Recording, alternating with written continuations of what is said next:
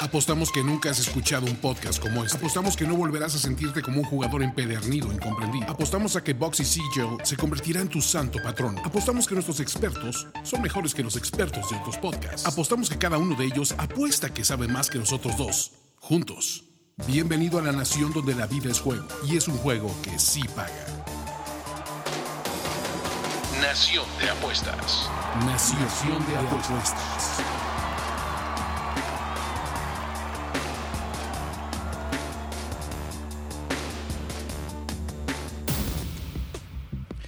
De unas largas y yo así diría merecidas vacaciones, finalmente la nación está de vuelta en este 2020, en el 2020, año cabalístico, lo cual solo me hace pensar que va a ser un año de muchas, muchas apuestas. Yo soy Ricardo de la Huerta eh, y le doy la bienvenida a mi querido compatriota, eh, copresidente y amigo, Andrés Ornelas. ¿Qué tal, Rich? Eh, sí, la verdad es que nos merecemos sus vacaciones, les dimos números positivos a, nuestros, a nuestra gente, entonces, digo, unas pequeñas vacaciones, ¿no? Y mira que fue como estaba, no estaba muerto, andaba nomás de parranda, porque aunque no tuvimos podcast, al menos les cumplimos en los tazones de la nación. Todo diciembre estuvimos dando pics en, en Twitter con los tazones colegiales, casi un 60% de efectividad. Eh, y les debemos también los resultados del concurso de los tazones de la nación. Estén atentos, nada más nos falta procesar los últimos, los últimos juegos. Y Oye, también eh, el fin pasado tuvimos buenos pics en, en Twitter, ¿no? en Twitter, no sé si hemos estado ahí al pendiente al menos. Uno de los propósitos que nos hicimos como nación para este 2020 era eh, empezar a traer más invitados, ¿no? ya que dejábamos fuera a, a- A nuestro Jorgito. a Ulises Jorge Campos Al Brody. Arada, al, al Brody Arada, que, que- que, pues es, se queda como una buena historia, una anécdota del 2019. Nos propusimos pues meterle variedad, traer gente, invitar eh, apostadores, conocedores, caray, otros, otros compatriotas de la O nación hasta no, ¿no? Hasta novatos. cuando se pueda. ¿no? Y por eso hoy le doy la bienvenida a eh, Javier Vaquera, un gran, gran y experimentado apostador, principalmente de NFL. ¿Qué tal, Ricardo? ¿Cómo estás, Javier? Para quien no lo conoce, ¿no? que seguramente será la mayoría, Javier es un especialista en las apuestas futuras, que es algo de lo que aquí en la Nación no necesariamente hemos hablado a profundidad. Oye, pues que nos cuente también, ¿no? ¿Qué es, en tus palabras, Javier? ¿no? Venga, tú que eres el experto, ¿cómo definirías una apuesta futura para la gente que, que- nunca se ha metido, tanto novatos como intermedios, pero que no se terminan de animar en darle este giro o animarse a invertir en esta alternativa, caray, que nos ofrecen también las casas de apuestas? Pues fíjate, yo lo definiría como confiar en ti mismo, seguir a tu corazón, porque usualmente este tipo de apuestas eh, tienen valor. Vamos, están durante toda la temporada disponibles, se van moviendo, bajan, suben conforme los, se van desempeñando los equipos, pero el verdadero valor está antes de que empiece la temporada. Y entonces es ahí cuando realmente todos tus conocimientos, todo el tiempo que, que le invertiste a, a la temporada, las dos veces que casi te divorcia tu mujer por, por ver el partido que querías ver, adquieren valor, ¿no? Y, y es aquí donde debes de jalar el gatillo. Como lo dice su nombre, apuestas futuras se refiere a acontecimientos que no necesariamente van a ser en el corto plazo, sino en el, en el, idealmente en el largo plazo, podría ser en el mediano si, si tú lo tomas ya avanzada la temporada. Eh, la más común, la tradicional es cuando tú le apuestas al campeón de un torneo, de una liga, de una competencia, de un Grand Slam, el- del campeonato de Fórmula 1. El deporte que me digan, al inicio de la temporada va a tener esta opción de apuestas futuras de quién va a ser el campeón. ¿no? Entonces, este es un poco el caso de Javier, que se ha vuelto Me ha dicho un pajarito que tienes una activa en este NFL. Sí, sí, sí, la, realidad es que traigo una, una apuesta muy buena. Te- tuve una buena corazonada con los 49ers en, el principio de la temporada.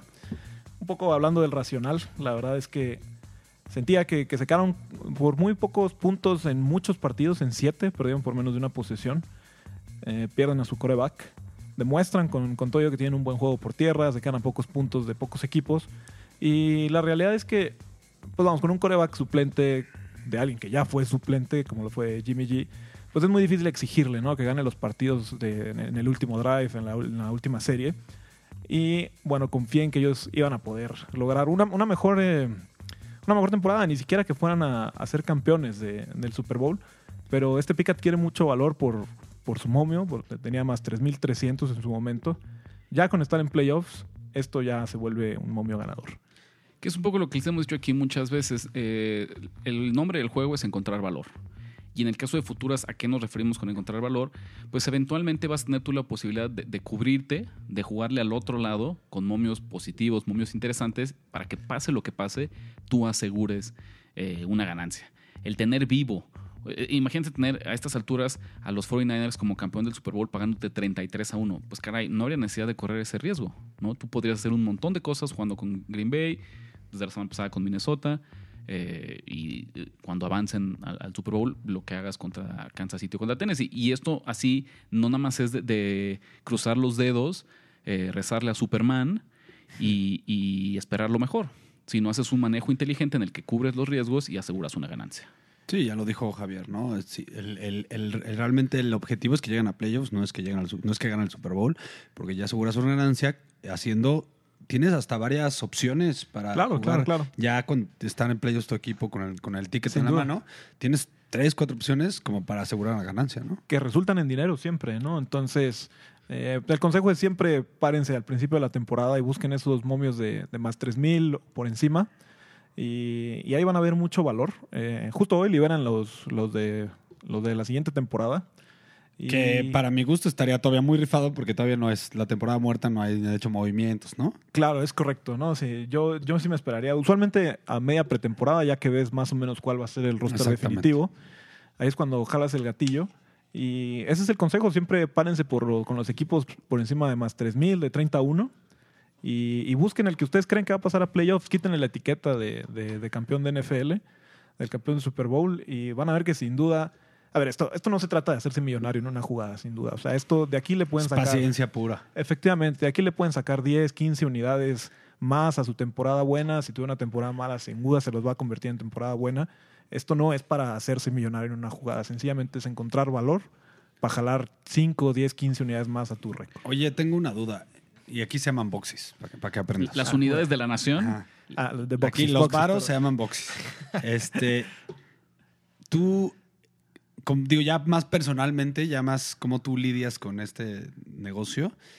eh, ¿Tú te olvidas del ticket y te acuerdas en playoffs o toda la temporada estás pensando en tu equipo? No, fíjate, a mí siempre me han encantado las, las futuras porque precisamente eh, le agarras mucho cariño a los equipos, te involucras, a ver, hombre, ¿cuánto? En la temporada te acabas echando 100 unidades. Dedicarle ¿Sin dos, qué? ¿Sin qué? 100 boxes, perdón, 100, 100 boxes, perdón, mi, mi error. este, y tiene, yo sé que es un invitado de la nación. Es, es- ¿no? es un extranjero, No, hermano, es llegaste que a presidente. Es un extranjero, pero lo único que queremos es darle la nacionalidad. Perdón, es darle el, el FM15, ¿o ¿cómo se llama? el FM3 de la El nación. FM3. ¿Sabes, ¿Sabes qué es lo que pasó? Se nos olvidó guiarlo cuando Guiarlo, lo recibimos. exacto. No, Ah, te voy a es decir a, que- a la casa de cambio. A casa de cambios. Por lo general, cuando tenemos invitados, lo él primero que tiene, hacemos él todavía tiene unidades. tiene, nos deja sus pesos y le regresamos este boxes. Aquí. Bueno, rápido, dame tus lo- unidades. Yo aquí traigo boxes. Haga- no hay haga los cambios. los traigo baratos. Los boxes, si se parecen a los billetes del Monopoly, no te preocupes. no, es, es- así es, es a propósito, es para evitar que, que, que, este, sean cotizados, no roben en la calle. ¿no? Efectivamente. Perdón, es, es mi primer día, pero, pero bueno. eh, eh, a mí me encantan porque le agarran muchísimo cariño a los equipos. Al final, pues, eh, ser apostador es ser un poco traicionero en el juego porque siempre estarás con el Por equipo eso yo no le he puesto mis- en contra ni a favor a mis Niners. Es correcto, ¿no? Entonces, pues le cambia un poco la, la tonalidad a esta, a esta mística de ser apostador y, y pegarte con el que tiene el mayor valor y seguirlos toda la temporada. La verdad es que lo, lo sigues las 17 semanas y con un poquito de fortuna te metes a playoffs, con un poquito más de fortuna ganas la conferencia y tienes un juego en casa y eso ya es, es dinero en, en la bolsa. ¿Tienes alguna cábala? No, no, ninguna, te, o sea, el, el proceso, digo, Digo, Charles Porras. Charles Porras y, y ya saben, párense encima de los 3000 porque se agarran a los favoritos, se agarran a los Santos, se agarran a los Rams. Pues entonces tienes que esperar literal que sí lleguen hasta al el Super Bowl. Sí. ¿no? An- Y- Antes de eso no vas a poder hacer nada. Exactamente. efectivamente, busquen ahí al, al que les llama la atención, al que creen que vaya a playoffs. Y súmenselo, súmenselo, van a ver cómo disfrutan más la temporada. Más adelante vamos a regresar a platicar de NFL y nuestro análisis y nuestros picks sobre los partidos de las finales de conferencia, pero pues vámonos de lleno con otros deportes, ¿no? Arrancamos con la Liga MX, fútbol mexicano, que aunque oficialmente ya inició, la realidad es que por todo el rejo que se hizo en el calendario con la participación del Monterrey en el Mundial de Clubes que empujó la final más allá de lo que estaba originalmente planeado, no todos los equipos tuvieron actividad. Apenas ahora es que vamos a ver eh, al resto de, de los conjuntos. Mañana tenemos el primer juego de la jornada. Mañana tenemos el primer juego de la jornada. Yo no tengo pick en el juego del viernes, lo que es Juárez recibiendo a los Pumas. Yo tengo ya, me voy de lleno a los partidos del domingo, Jugando completamente eh, el otro equipo de la casa, así como Andrés y yo somos 49ers, los dos somos rayos del Necaxa. Juramos que no es, no es un arreglo, no es mentira. Los rayos visitan al Toluca. eh, una línea de más 125 para eh, Toluca, más 220 para el Necaxa y más 250 para el empate. Como la mayoría de la afición necaxista lo sabrá, ¿no? La realidad es que la directiva decidió deshacer por completo a este conjunto, a esta nómina. ¿no? Las bajas fueron una tras otra, tras otra, tras otra, de jugadores muy, muy eh, importantes en el desarrollo. Rápidamente nos checamos, Cristian Calderón se fue, Alexis Peña se fue, Jesús Angulo se fue, Gallego se fue, Contreras se fue y Fernando Mesa se fue. No solo eso, sino hasta incluso se fue el director técnico Memo Vázquez, que hizo un gran, gran papel el torneo pasado llevándolos hasta semifinales y donde incluso parecía, quedando fuera, imagínate, eliminados por el eventual campeón, el Monterrey, y la realidad es que parecía que tenían oportunidad de llegar a la final. Y esto se vio muchísimo al trabajo que hizo Memo Vázquez. Ahora, al quite, al cambio, entra Alfonso Sosa, Poncho Sosa, que Ahora. no necesariamente tiene las mejores credenciales ni el estilo de juego más atractivo eh, pues para, para respaldar lo que se viene siendo el Necaxa, que al menos ha sido un equipo de liguilla en, los últimos torneos.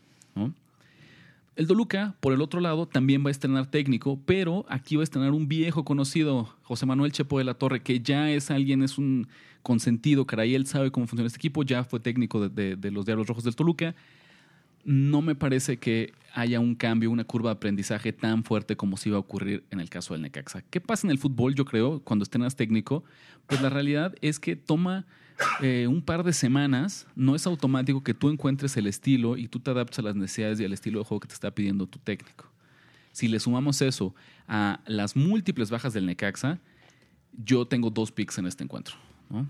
Uno, Toluca, ganando seco, más 125. Y ojo que no es en parlay, acuérdense que acá no metemos los parlays, las bajas de dos y medio en menos 105.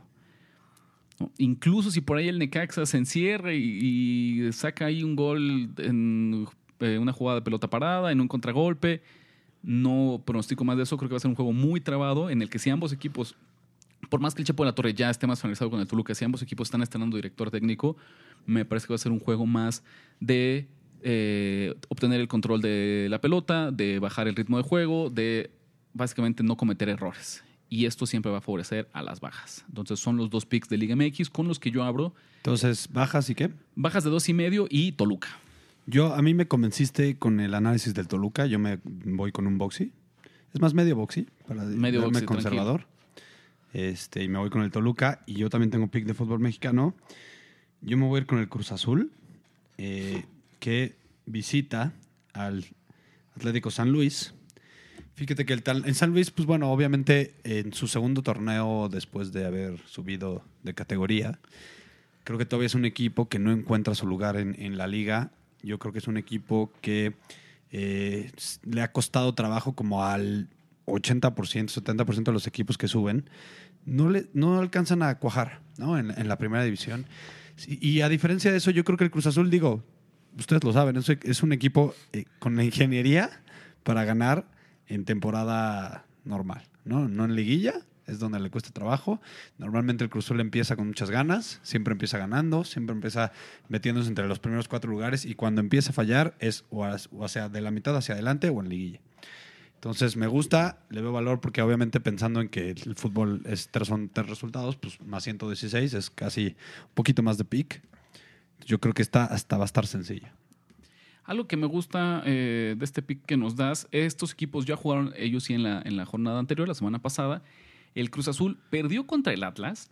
Sin embargo, el partido lo arranca ganando 1-0 con un gol de Elías Hernández y después una expulsión en contra en el minuto 30 es lo que provoca, se vuelve este revulsivo, este detonante de la remontada del Atlas eh, con goles al 44 y al 87. O sea, básicamente expulsan a, Orbelín Pineda. Atlas toma control del juego, empata antes de que acabe el primer tiempo. Cruz Azul se echa atrás y estuvo a punto de aguantar el empate hasta que un gol en el 87 le cuesta la victoria.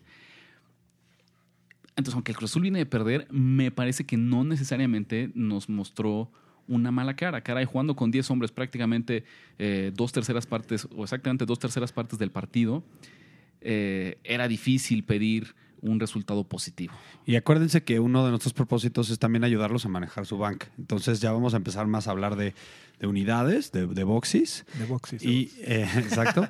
Ya y, yo, y, yo, y yo le voy a meter dos boxes. Yo creo que es un buen resultado. eh, es, un buen, es una buena oportunidad como para meterme unos dos buenos boxes a la bolsa. Bueno, pues ahí está. ¿Algo más de Liga MX? ¿Algo que quieran aport- aportar? No sé por si acá? Javier tiene algo. Dice que, digo, antes de entrar al programa decía que era un volado. Cruz Azul subcampeón, señores. Cruz Azul subcampeón. ¿Tú le das al Cruz Azul o qué? No, no, no. No, no, Ese- no soy aficionado a la liga. Ese es el pick. ¿Cuál- ¿Cuáles son las ventajas que sí nos da la Liga MX? En general el fútbol, pero en especial la Liga MX. Yo creo que aquí, si de por sí siempre les decimos que no hay que jugar parlays, en Liga MX todavía menos. ¿Por qué? Porque, caray, si siempre no es nada común, eh, o sea, es muy común encontrar momios positivos, incluso cuando respaldamos al equipo favorito. Exacto. Entonces, caray, eso ya es una gran ganancia. ¿Para qué le pones todavía más riesgo? Ahorita estamos hablando de Cruz Azul, estamos hablando de Toluca, eh, dos, dos claros favoritos y aún así nos los están dando en momios positivos. Suficiente riesgo. No hay por qué complementarlo con algo más, no hay por qué volvernos locos, no hay por qué jugar eh, algún riesgo adicional. Nada más por comentario, para que vean que a mí me gusta mucho mi pick, me, me respalda este tema. La línea en menos medio punto está en menos 118, o sea, me la están dejando prácticamente en lo que debe de ser. Entonces, eso creo que me da un poco más de confianza con el Cruz Azul. Perfecto. Pues ahí tenemos ya. Vámonos de lleno entonces al deporte ráfaga, a la NBA, donde, para variar nuestra mala suerte, no podemos tener picks porque no tenemos las líneas disponibles al día de mañana. Les prometemos que mañana les vamos a andar picks vía ¿no? Twitter. Eso tendrá que ser más vía Twitter y no se preocupen porque apenas termine la temporada de NFL y se liberen las agendas del presidente y el copresidente de, de esta nación, les tendremos un No especial. dijimos cuál es cuál. No dijimos cuál es cuál. Muy bien, muy bien cachado, bien cachado. Les tendremos un especial a fondo, a detalle de cómo apostar en NBA. Sí, ahorita estamos en tour. ¿No? Estamos. en el cierre, estamos en los playoffs de la NFL. Espérenos un par de semanas y no se preocupen, todavía vamos a tener mucha temporada de de NBA. Y como se acaba. Sí, porque eh, nos lo pidieron en, en Twitter, entonces. Como se acaba la NFL, pues entonces eh, tendremos que buscar con qué sustituirlo. Pero sí, rápidamente platicamos un poquito de cómo están los, los standings, los equipos de los. ¿Me dejas eh, nada más Dime. explicar algo rapidísimo? Que antes grabábamos en las mañanas, entonces era muy común que sacábamos y hablábamos de partidos de básquetbol o de béisbol que salían en la tarde. Normalmente en la NBA todavía más, en el béisbol todavía te ponen las líneas un poco antes. Entonces batallamos con este tema de que no nos ponen las líneas. Si nosotros no- si nos ponen las líneas desde hoy, pues obviamente les daríamos más picks en este programa, pero desafortunadamente no podemos. Entonces ahorita les vamos a hablar más de un tema general, ¿no? De cómo aparte, van los aparte ahorita se dan más de corredito, ¿eh? Cuando me tocaba editar sus podcasts de la mañana, eh, buenos días, Ricardo. Ah, buenos días, Andrés. ¿Cómo estás? Ya, Ricardo, ya tenemos Sí, porque ahorita está chileando, estamos. Imagínate. que Chileando. a las Ahí siete de la estaban, mañana y- chileando. y ya venían con dos cafés encima cada uno y nos... Sí, sí. Y, y, oye, y todavía imagínate, porque cuando en la época que más grabamos de la mañana, yo creo que fue como en el corazón de la temporada regular de béisbol. Entonces, aparte, nos tiene 7 de la mañana hablando de XFIP y las métricas, y es que la sabermetría dice que de local juega tanto, pero si es contra zurdos, batea así, caray, sí, sí era difícil mantener ahí. Pero hicimos este cambio, la antimañanera. Logístico. Es que sabes qué pasa, Toño? A diferencia de otras veces, nosotros sí nos dimos cuenta Exacto. que no Que las es mañaneras no eficiente, no, funcionan. funcionan las mañaneras. Este es un gobierno proactivo. Sí, me gusta caray, eso. dijimos, me "As- gusta. aceptamos nuestro error, asumimos los costos y vamos a cambiar, ¿no? Y entonces no funcionan las mañaneras, señores. Asumes el costo político y todo. sí, a lo que sigue, venga. Exactamente, ¿No? exactamente. Eh, en la NBA, desde el inicio de la temporada parecía que esto iba a ser un duelo de eh, los equipos de Los Ángeles contra los Milwaukee Bucks de Giannis Antetokounmpo. ¿no? Del lado del este se ha cumplido, ¿no? Milwaukee tiene una cómoda ventaja, en este momento de siete partidos sobre Boston, que, ocupa el segundo lugar. En la conferencia del oeste, los Lakers, aunque sí, caray, ellos han cumplido, a mí quien me ha sorprendido es un poco los Clippers, ¿no? Que en el papel incluso tienen un mejor roster que, que su vecino de, de Los Ángeles. Y en este momento apenas ocupan una cuarta posición con 28 ganados y 13 perdidos. Que mucho ojo, ¿eh? yo creo que es por diseño. Yo creo que es por diseño. Es un poco lo que Yo creo que es la estrategia de, de el coach. eh, ay, ahorita se me fue su nombre muy famoso, muy buen coach. Rivers, Doc Rivers. Rivers, Doc Rivers. eh, creo que ya vieron que la fórmula es decirle a Kawhi, oye, tú descansa en uno, uno de cada cuatro partidos. Este, y con- nos vamos a calificar hasta con el segundo equipo, ya calificamos el año pasado. Entonces, ahora tenemos a George y tenemos a Kawhi. Entonces, somos leve ahorita. ¿Sabes- Lo ha hecho LeBron antes. ¿Sabes qué, qué es lo que va a ocurrir? Y, y no dudo que lo estén pensando, va a ser como muy, muy curioso. Nunca, a falta de, de- de sacar el almanaque de Marty McFly, Lakers y Clippers no han estado los dos jugando, yo creo que ni siquiera unas semifinales de conferencia al mismo tiempo. Ya no se diga una final de conferencia. Me falla, insisto, aquí la memoria histórica, lo voy a confirmar, pero creo que Lakers y Clippers nunca han jugado eh, una final de conferencia. Si los Clippers calificaran como dos, no importa si los Lakers acabaron la temporada regular 30, 40 juegos arriba. Pues de alguna forma, todos sus juegos igual serían en casa. No necesitas ganarle a los Lakers en el récord, Correcto. ¿no? Para asegurar que todos tus juegos sean en casa. La ironía, ¿no? En este caso, estos Clippers, ellos no, su meta no debería ser. Mientras ellos, yo creo que hasta le echan porras. Venga, LeBron, tú acabas en número uno. Eso a mí me gusta, porque si tú acabas en número uno, garantizo que si juego contra ti, no hay que movernos del Staples Center. Correcto, y LeBron se está rompiendo el hocico. O sea, ya a esta edad podría ser que llegue cansado a los finales, a finales de, de- temporada. Y yo creo que están haciendo una buena estrategia. Van a cerrar fuerte. Yo creo que van a ya apretar por ahí de eh, febrero, marzo, no, de marzo, marzo, abril. Van a empezar a apretar. Y como dice Ricardo, van a quedar máximo más atrás en tercero. Este, y van a estar, sin duda, creo que van a estar peleando por el título. Un, caso interesante, Ricardo, el de Utah, ¿no? Yo creo que el, el tema de Gobert, Rudy Gobert, yo creo que es un jugador underrated que nadie nunca habla y creo que está entre los mínimo entre los 5 o 10 mejores jugadores de la liga y cuando escuchas que hablen en los programas de discusión, ¿no? De él. No, no necesariamente. Es un gran, un gran defensor, sobre todo en el tema de, las penetraciones hacia el aro.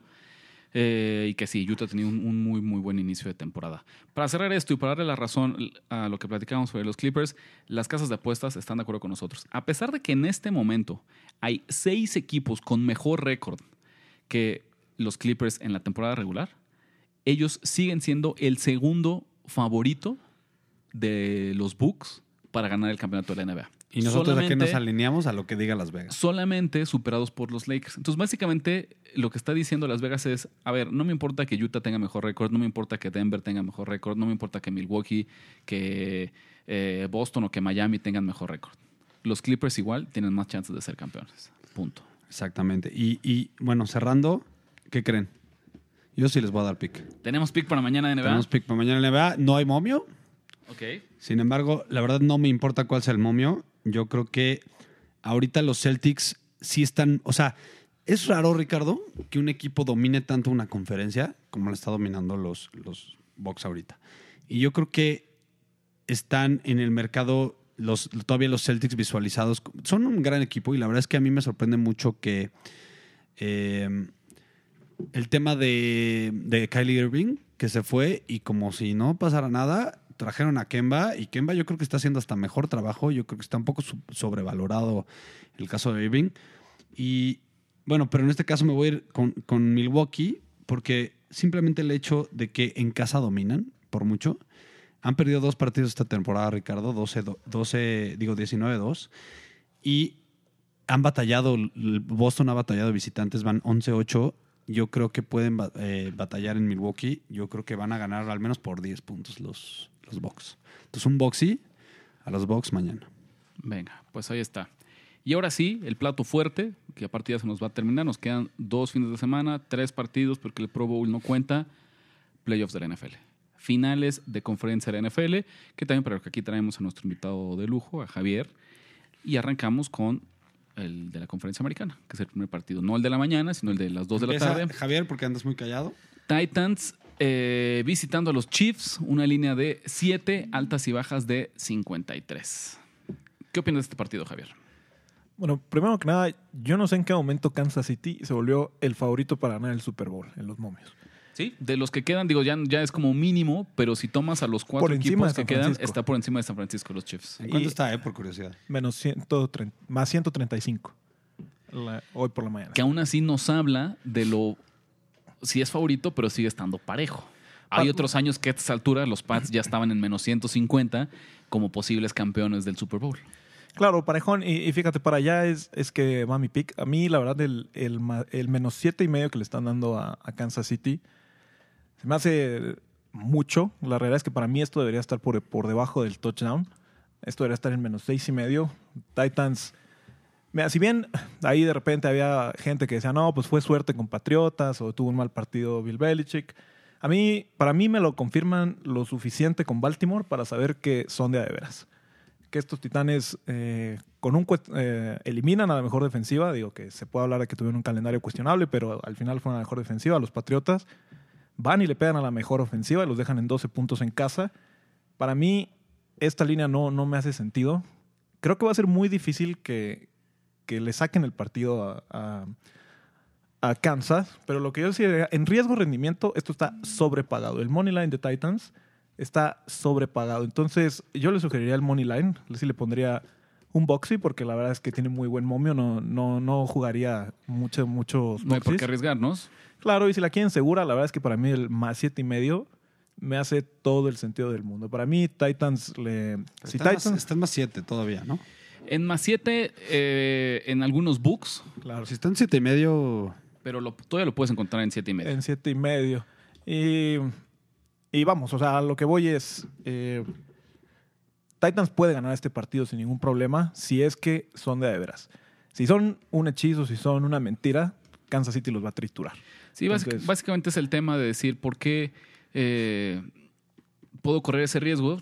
O sea, ¿para, para qué conformarme con que cubran la línea si yo creo que tienen muy buenas posibilidades de ganar, de ganar el partido? Algo que platicábamos en el pasado y si no acá lo, lo recordábamos. Una ley de oro para mí a la hora de jugar un underdog en playoffs es, sobre todo en estos de un touchdown hacia abajo, Si crees que puedan ganar. quiero pensar que pueden ganar el partido. Claro. Porque si no creo que pueden ganar el partido y solo estoy apostando al spread, eh, tengo muchas probabilidades de llevar una, una frustración y una decepción muy, muy grande. En cambio, si yo creo que este equipo, si el equipo, en este caso Tennessee, si le salen bien dos o tres cosas, se pueden alzar con la victoria, entonces tiene todo el sentido que los respaldes como underdog. A mí me encanta su línea ofensiva, ¿no? no vamos, todas las cámaras están sobre Derrick Henry, pero, o sea, vam- vamos, el, mensaje es este, o sea, si Tennessee es de de veras, le va a sacar el partido, eh, bueno, alguien va a ganar el partido en la última por dos o tres puntos, y si son una mentira, los van a aplastar. Entonces, eh, tomar el lado de Tennessee me parece lo más correcto. Yo creo también, sí creo que hay mucho valor en, en Tennessee, al menos checando el tema de las tendencias de apuestas. Hasta este momento, 60% de los tickets está con Kansas City, 40% con los Titans. La realidad es que para estas alturas de la temporada va a ser muy difícil que veamos estos eh, porcentajes, estas, o sea, de estas preferencias de casi el 80, 20, 70, 30 del público. En realidad tiene mucha lógica que, que en finales de conferencia eh, se apegue mucho al, al 50%. Aún así, pues 6 de cada 10 tickets está con Kansas City y aún así la línea que originalmente abre en 7 y medio se mueve a 7. Si el público, si el dinero inteligente, que a ver, a veces también se equivoca, pero si los apostadores profesionales estuvieran dándole con todo a Kansas City y le sumas este 60% de apuestas, la línea se hubiera movido más rumbo al 8, al 10, Claro. que bajando hacia ese 7, que es el número más importante que va a haber en la NFL. Entonces, yo coincido en que veo mucho valor en respaldar a Tennessee, eh, pero no me animo a jalar el gatillo. Ah, yo estoy un poquito al revés de ustedes. Eh, entiendo esos temas, entiendo el, el tema de leer la línea, pero yo, yo confío en la inteligencia de Andy Reid y de Españolo. Yo creo que Que sabes, eso sí te lo diría. como que de repente ha sido muy criticado, muy este, cuestionado y, y- y demonizado lo que ha hecho Andy Reid. A mí, la verdad, me parece un gran coach. Es un gran coach. A Lo mí me, es, parece, lo es. me parece un gran coach. Definitivamente, yo creo que está muy claro. Yo no, yo creo que es, no es ninguna medida de laboratorio, no es ninguna rocket science. Cómo ganan los Titans de una forma de una sola forma. Van a usar a eh, Henry hasta que se le caigan las piernas. Van a usar esa línea ofensiva que, que bien lo, platicamos fuera del aire. eh, es uno de sus assets más importantes, el asset, de los Titans.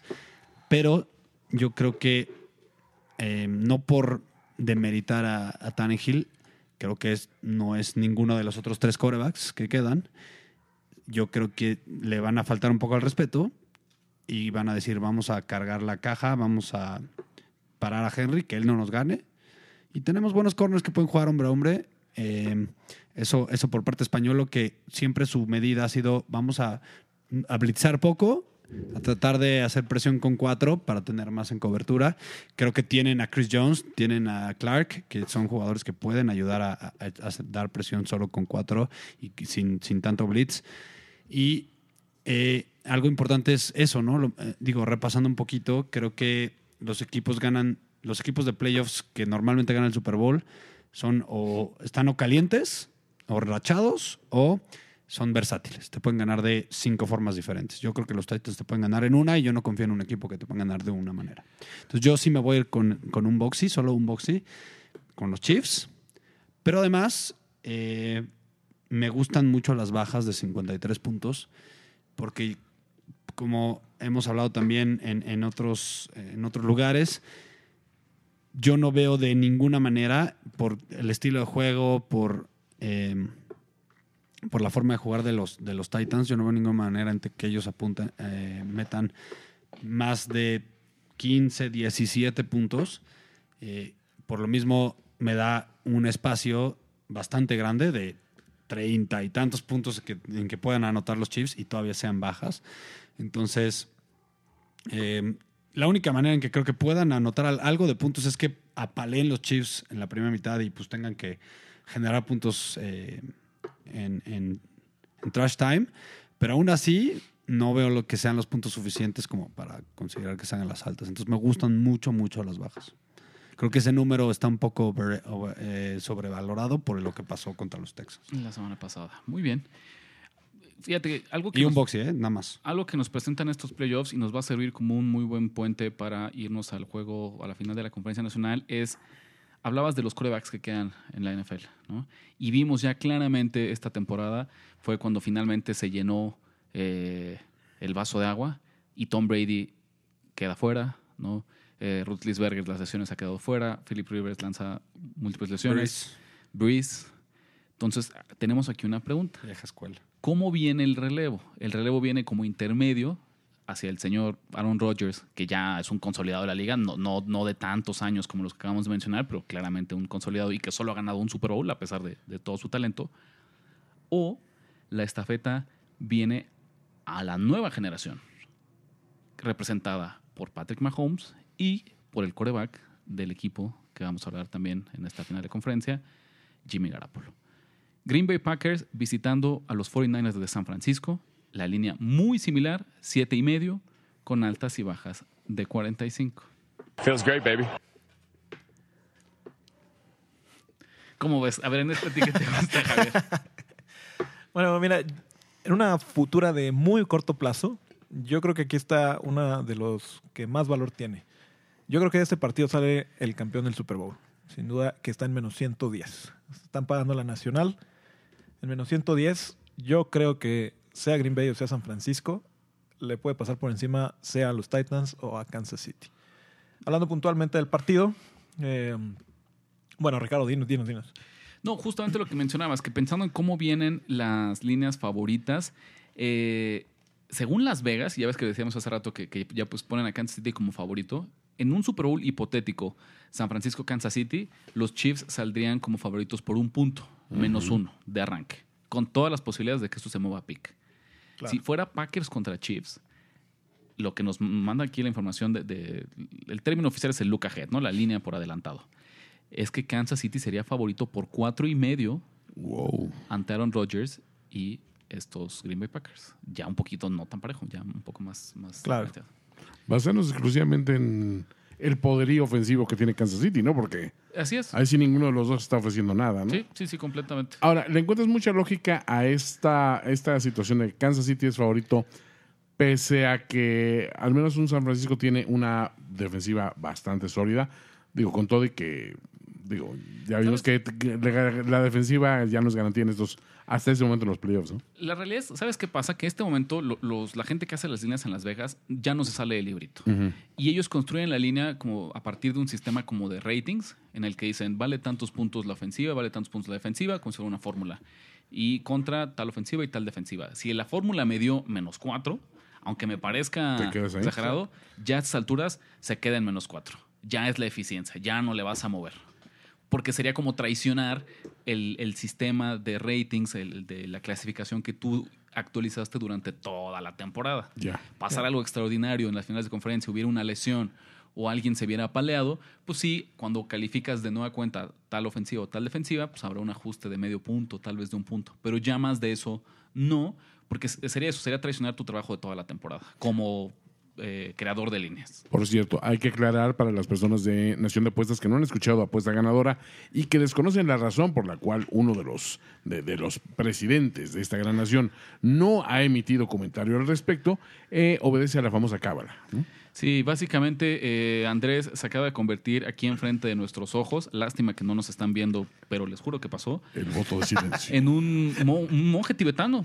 Totalmente. ¿Se acuerdan así como de Krillin en Dragon Ball? Pues, Se rasuró, Andrés, sí. dijo, o sea, Sí, básicamente en serio, sí, mis ojos no lo pueden creer, pero Está Andrés sí, flotando está flotando, sí, sí. sí. Tercer ojo, aquí de Lobsan Rampa. Posición de flor de loto. Así es. No, Le aquí evitó no brevemente escucho, en un momento le de. evitó, eh, la cábala de Andrés no puede y por eso no opina nada. Quiere llegar al nirvana de la apuesta, digamos. ¿Qué te gusta en este partido, Javier? ¿Qué me gusta? Ni- Niners Packers. Eh, este es de más siete y medio, ¿correcto? Más siete y medio.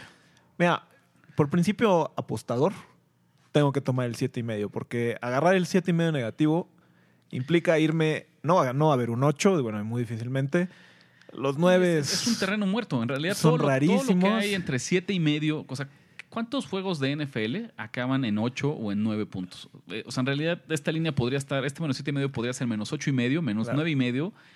Y la narrativa o la expectativa del juego sería muy, muy, muy similar. Claro. Yo creo que este juego definitivamente se va a definir por tres puntos, no más. No, ¿Para quién? No lo sé. Eh, no voy a decir quién me gusta por, para no, Respetar la no, no jinxearlo y respetar la cábala de, de nuestro querido Andrés. Pero yo creo que este partido se va a definir definitivamente en pocos puntos. Y bueno, me tengo que ir con el Green Bay más siete y medio. Mira, yo aquí voy a, voy a tomar una, un consejo de lo que tú me diste en el otro pick. Me parece que si Green Bay hace cerrado este partido, siete y medio nos salen sobrando. ¿Es, es cierto? O sea, si, si verdaderamente vamos a ver el Aaron Rodgers eh, de MVP, de, De playoffs, que va a tomar claro, la sí. estafeta como el mejor coreback de la liga, apenas se retiren los Brady's y pues los Brady's, los, los Sí, del sí. mundo, siete puntos y medio van a ser muchísimos. Tampoco voy a pronosticar Sí. yo un- una locura o un- una super sorpresa. Sí. Me quedé buscando yo las líneas alternativas. Me parece que si sacrificamos algunos puntitos y nos fuéramos con una línea de Green Bay más cuatro y medio, que todavía nos da Sí, un partido cerrado, Sí, sí, sin duda. en el que pueden perder por un gol de campo o eh, los cuatro puntos en esta combinación touchdown y gol de campo, eso nos paga más 140. Me parece que ahí hay mucho, mucho valor y se los dice alguien que de todo corazón quiere que gane San Francisco. Una mesa que, que, que Una, mesa que quiere que gane San Francisco, pero me parece que hay mucho valor eh, del lado de los Packers. Te voy a decir porque hay un poquito más de valor incluso, porque ni siquiera es que tengamos que ver a un solo equipo. Los dos equipos están acostumbrados a definir sus partidos en muy pocos puntos, en la última jugada, en, Sí. en los últimos tres segundos con una patada. En, ambos equipos han tenido partidos muy cerrados.